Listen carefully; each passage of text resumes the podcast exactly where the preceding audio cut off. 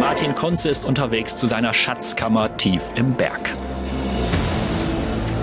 Seinem Tresor aus Fels und Salz. Er nennt den Ort das Gedächtnis der Menschheit. Wir sind jetzt da im Salzberg von Hallstatt, dem ältesten Salzbergwerk der Welt und fahren jetzt mit diesem alten Grubenzug äh, in den Berg hinein, ca. 500 Meter.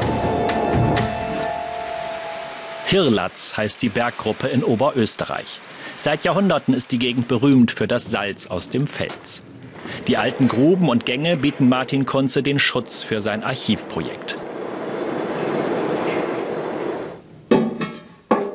Allerdings sieht man noch nicht mehr als einige tönerne Kisten. In denen ruhen die eigentlichen Datenträger. Keramikkacheln aus dem Baumarkt, in die Kunze Texte und Bilder brennt. Und er hat eigene Kriterien, was erhaltenswert ist. Wir haben jetzt eine, eine Handvoll Tafeln wieder mit in den Berg gebracht und die kommen jetzt in diese Kiste hinein.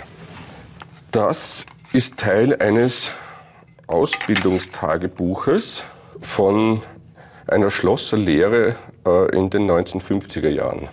Das ist sicher anders, als das heute gemacht wird. Und darum finde ich das auch erhaltenswert. Kunze wählt aber nicht allein aus. Gegen eine Gebühr lagert er auch private Texte und Bilder von jedermann ein. Berichte aus dem Covid-Lockdown zum Beispiel. Oder eine Doktorarbeit eines pakistanischen Altertumsforschers, der sich nicht auf digitale Clouds und Server verlassen will. So haltbar, wie wir meinen, ist unser unsere Internet- oder unsere Informationsaufbewahrung leider nicht. Und das ist ja mit ein Grund, warum ich diese Idee hatte, ähm, dieses Archiv anzulegen, um Informationen sehr viel dauerhaft auch aufzubewahren für die nächsten Generationen, damit die einen Einblick in deren eigene Vergangenheit haben können. Schon jetzt werden rund 2% der elektrischen Energie weltweit nur für die Speicherung von Daten verbraucht. Und dauerhaft sicher sind die Daten nicht. Sie können jederzeit gelöscht werden oder nicht mehr lesbar sein. Kunzes Kacheln hingegen seien unzerstörbar, sagt er. Der gebürtige Wiener ist kein engagierter Laie. Kunze ist ausgebildeter Keramiker, kennt sich mit Werkstoffen aus. Er hat sogar ein spezielles Verfahren entwickelt, um Bilder und Texte in möglichst feiner Auflösung auf die Fliesen zu brennen.